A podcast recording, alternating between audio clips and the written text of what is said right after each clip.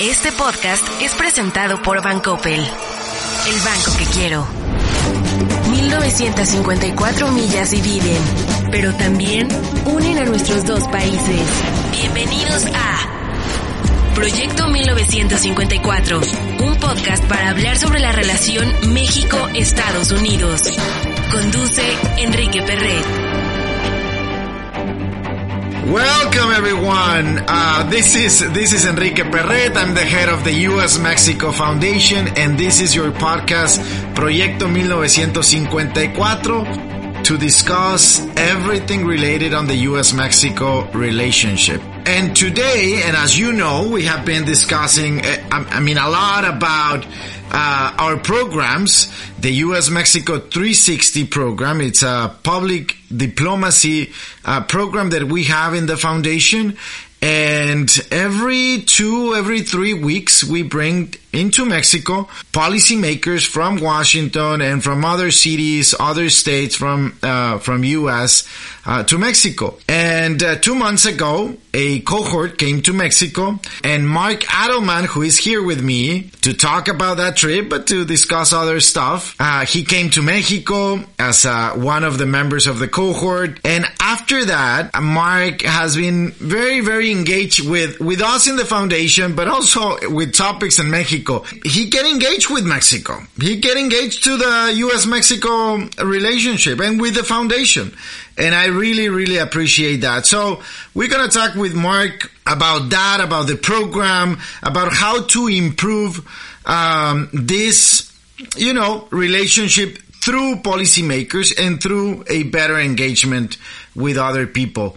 Mark, welcome. Um, happy to have you here. Well, get excited. I'm excited to be here. This is pretty fun. T- tell me something, Mark. You came uh, two months ago to Mexico City with a larger group. It was 15 people, if I remember well. That was your first time in Mexico City for work, at least. It was. It was my first time in Mexico City ever. Uh, like every goofball American in California, and I've uh, you know I've been to Cancun and I've been to the uh, uh, Mayan Riviera area and all of that. Uh, but no, this is my first time in Mexico City. Every time we ask an American or North American about cities in Mexico, Cancun is the first, you know, then Los Cabos, maybe Mexico City, Guadalajara, Monterrey, Puerto Vallarta is now, is now the, the cool place to go. But to go to Mexico City is something special.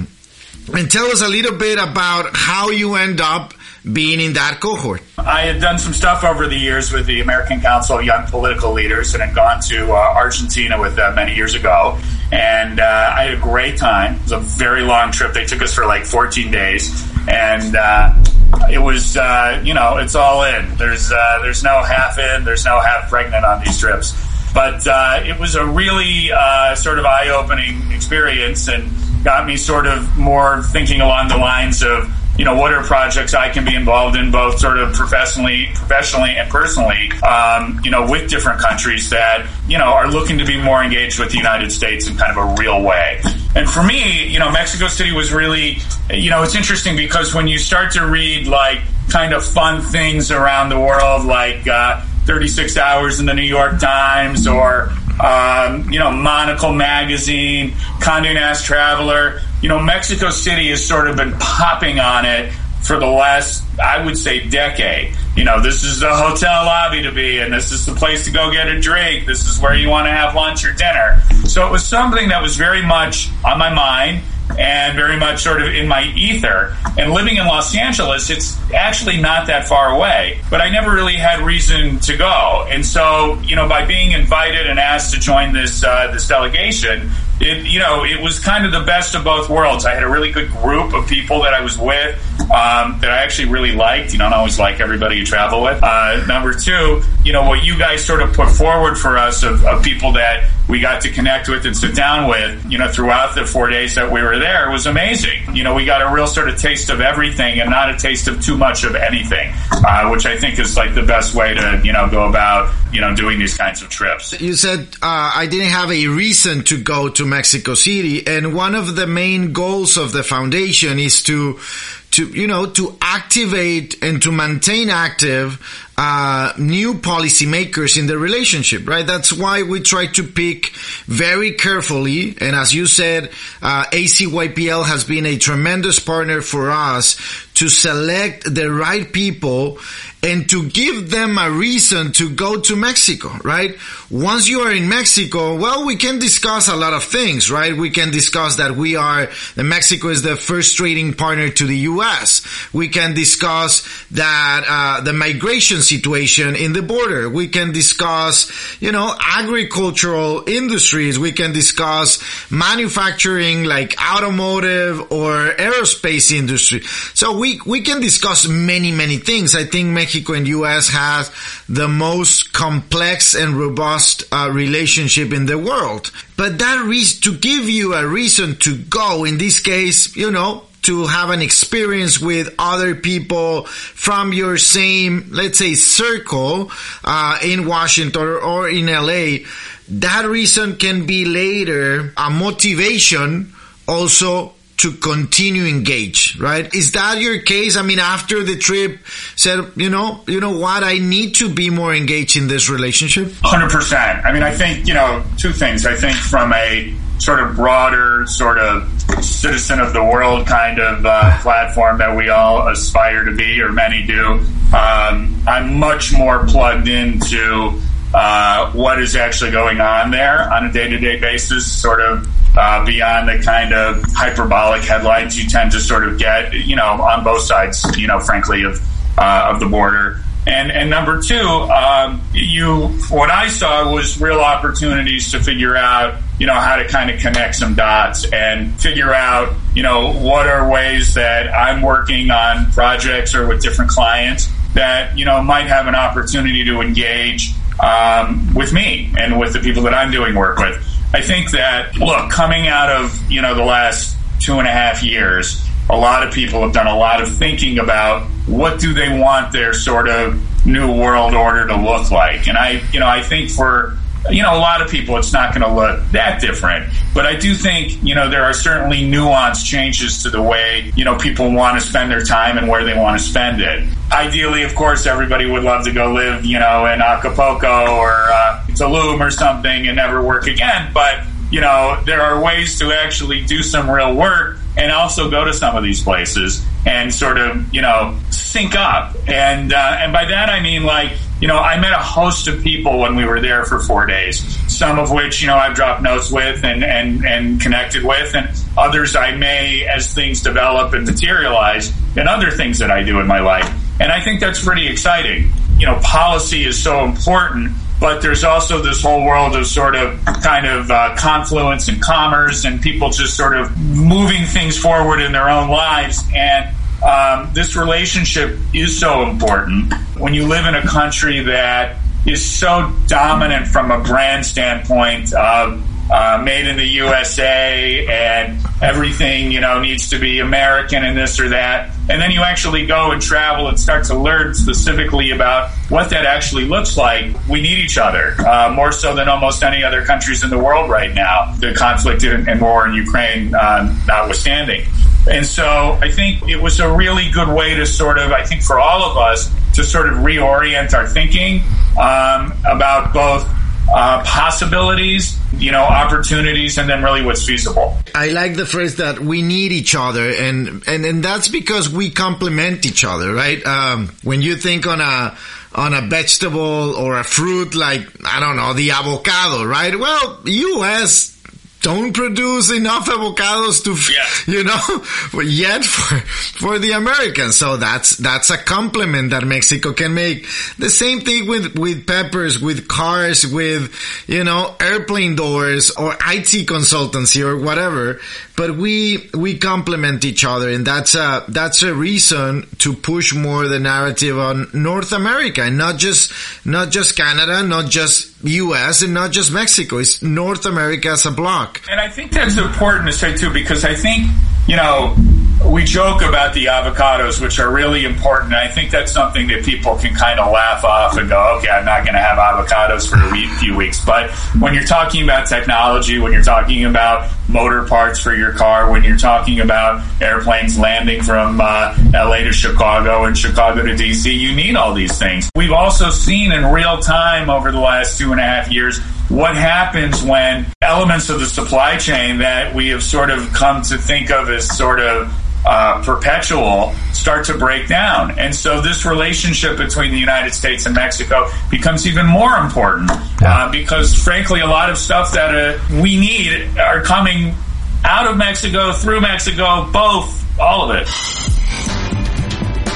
Proyecto 1954, el podcast con Enrique Perret. And those are just examples, but we can talk about beer or we can talk about tequila, right? Nobody will laugh about that, Mike. These are important things too. I mean, as much as you need a door to stay on the plane, yeah. you need a shot of tequila sometimes at the end of the day. Well. Exactly. Mark, tell us a little bit about about you, about uh, I mean your work. Well, you know, I uh, I grew up in Southern California. Uh, my father is a fairly prolific television producer, and so I've continued to grow up around. Uh, I mean, I'm sort of grown up now, but uh, around a lot of major television productions like the Golden Globes and the uh, big New Year show in Times Square and the American Music Awards, and and then I started doing my own kind of stuff. Uh, my last name is Adelman, and so I started Adelmania Consulting in 2005 and started uh, doing all these fun different projects, whether it was with uh, being the uh, program director and project director for the Clinton Foundation's 60th birthday of President Clinton.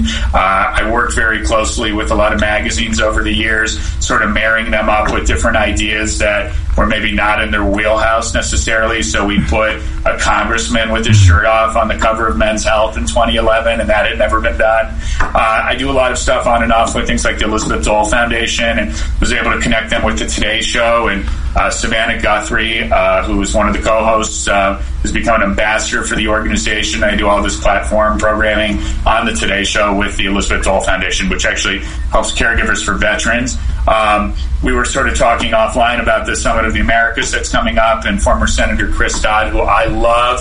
Um, is uh, a point person in that for President Biden. And uh, when Senator Dodd was head of the Motion Picture Association, uh, he would be out here in California every month, and I was with him in the trenches a lot for different stuff. Sort of a mixed bag. I, am a I'm kind of a professional matchmaker. I like constellating that. I uh, I always say I'm really good at looking at things from thirty thousand feet up, and sort of that background of growing up around a, a, television studio for so many years, and then sort of spending my own life in, in out of Washington um, you know, has put me in this sort of unique place and niche where I can sort of, um, you know, I'm a really good executive producer. I like to say I need a good team with me and all of that. But um, you know, people need to know the right people. Uh, good projects need to know other good projects, and they need to know how to sort of talk to each other sometimes and figure out who they should be in the room with and and where there is there there and um, sometimes it's not so obvious. And so I feel like I've gotten very good at honing my my skill set with that. So you are a professional connector, a professional matchmaker, as you said. When you think on a on this relationship, the U.S. Mexico relationship, and I, I know for sure that that you are already thinking, and through the trip to Mexico, you are already thinking on on what to connect, who to connect, and how can we have a better relationship, right? Sometimes the perception in U.S. about Mexico is, is not that good, right? I mean, we, we always complain that media always take the, the bad, the bad story, uh, of Mexico, you know, the narcotráfico and, uh, uh, the insecurity and, but there is a, another you know phase of Mexico that is that is driving the um, the entrepreneurial ecosystem in Mexico and the culture and uh, the tourism. I mean, how can we, Mark, as Mexicans, how can we do a better job communicating with the American market?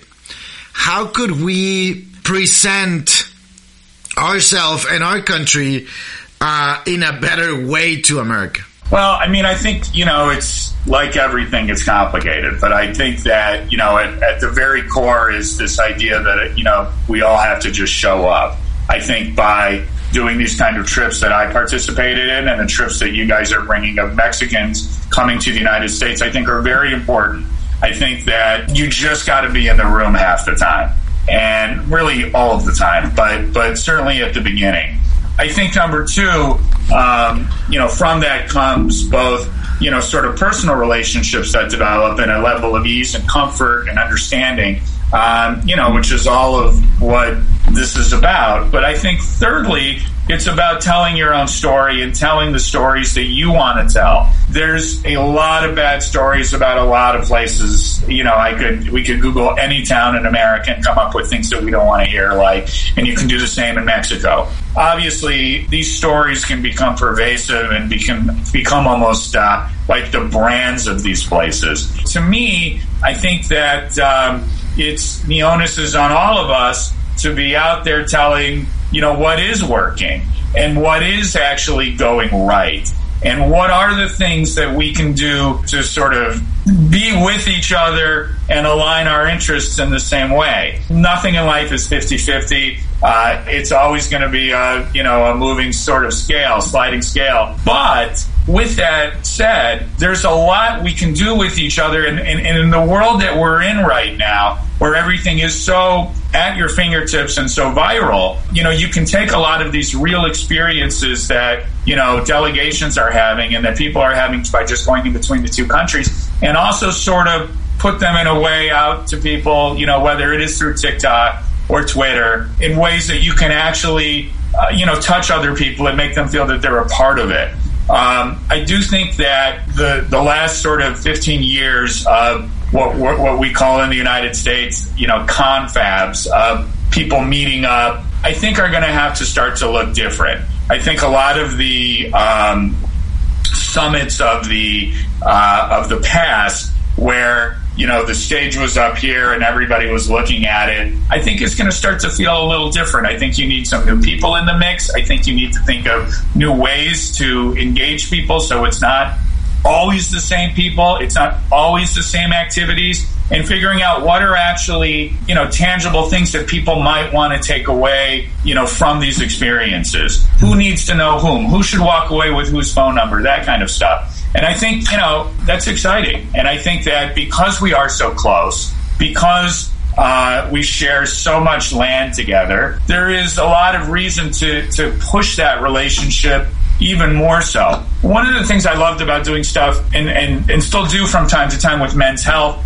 magazine was, you know, I did this thing a couple years ago where we put all these healthy mayors uh, from around the country in the magazine. And you know, people that are looking to pick those magazines up are, you know, they're not looking. They're looking for a release. They're looking for a, you know, sort of a break from whatever their real life is every day, and you know, something to kind of take their mind off of, you know, their real lives. But you can see things in this stuff where you know you may be looking to see, you know, how am I going to look better? How am I going to have, you know, uh, a six pack? How am I going to do all those push ups?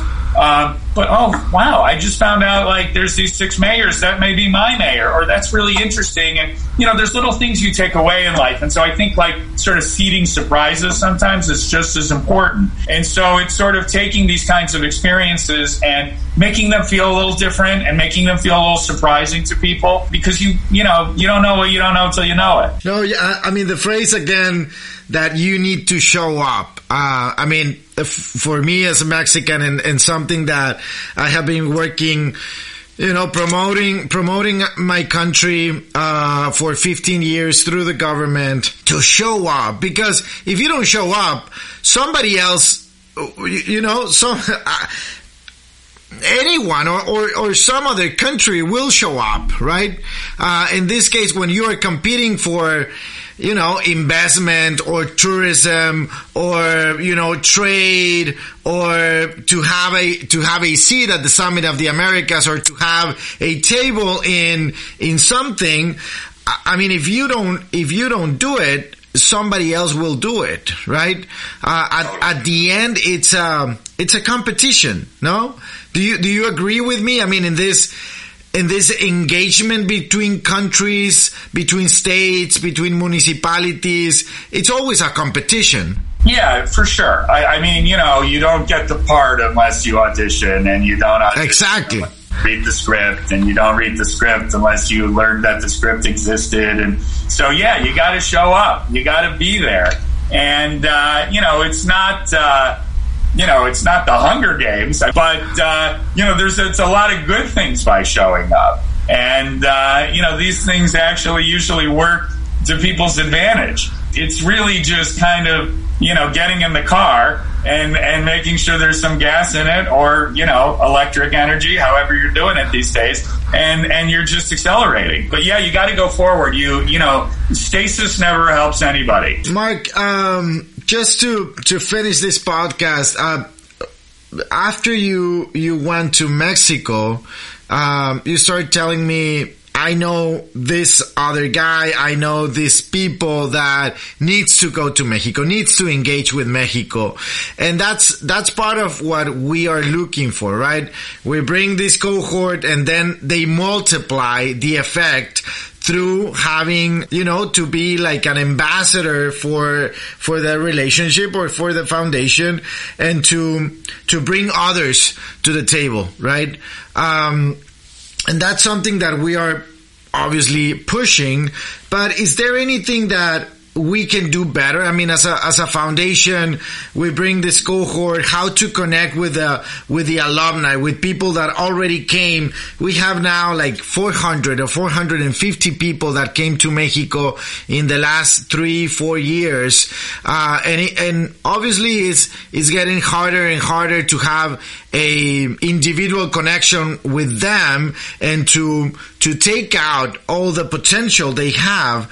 Um, is there any recommendation on that? Yeah, I mean, I think a few things. I think there are ways to um, engage, you know, the individual alumni that you have, the 400 plus, and and I think that's you know a broader conversation than just on this, but uh, you know, people are afraid to make asks or people are afraid to, people don't maybe always understand what the right ask is. And so I think, you know, there's a whole sort of uh, circuit there that, you know, we can plug in and figure out what that means and what that could look like.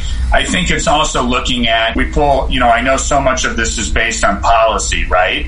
And policy is, uh, you know, uh, policy is very important, but I think there's these added layers of there's other other sectors. So you know whether it's the entertainment community or the tech community, uh, the publishing community, um, looking at different parts of the country. There are businesses that are being engaged in doing things and, and sort of convecting them into, you know, this sort of constellation that you guys are creating. It's funny. I mean, like I say, this is a West Coaster who's in DC every month and you look at California, uh, Oregon, Washington State, even Vancouver, um, you've got some of the greatest innovation in the world that's coming out of this coast, both in ideas and technology. There tends to be a, a, an often East Coast centric sort of way of thinking about things when you look around the world. And, um, you know, the irony is the Summit of the Americas is in LA, and there's a reason for that. Uh, people dream of being in LA. At least I tell this to myself. People, you know, their whole uh, palm trees are so important to people, right? And they want to be under a palm tree, and they want to be at the beach, and they want to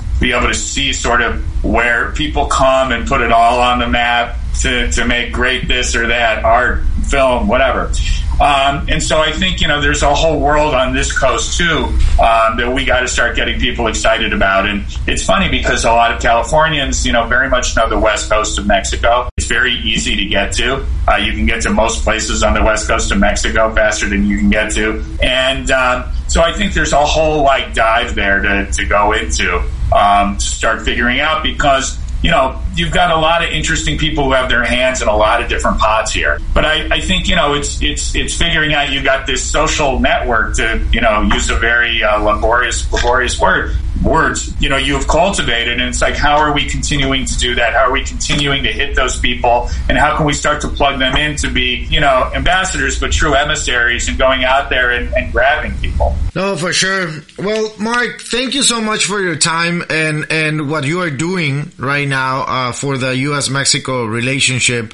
And uh, I hope to see you soon again in a, in another town in Mexico, Monterrey, Guadalajara, or, uh, or Tijuana. That is just just, um, just you know crossing. Well, I want to, you know, everybody keeps talking about Monterrey. I want to check that out. Uh, so I'm in. I'm all in, and I want this to be the most popular podcast you guys have done. I didn't even use my good material, but this better be the most populated, downloaded podcast you guys have done. For sure, you are one of our, our best alumni ever in the program, and and we have more than 400, 400 so. Uh, uh, hey, people.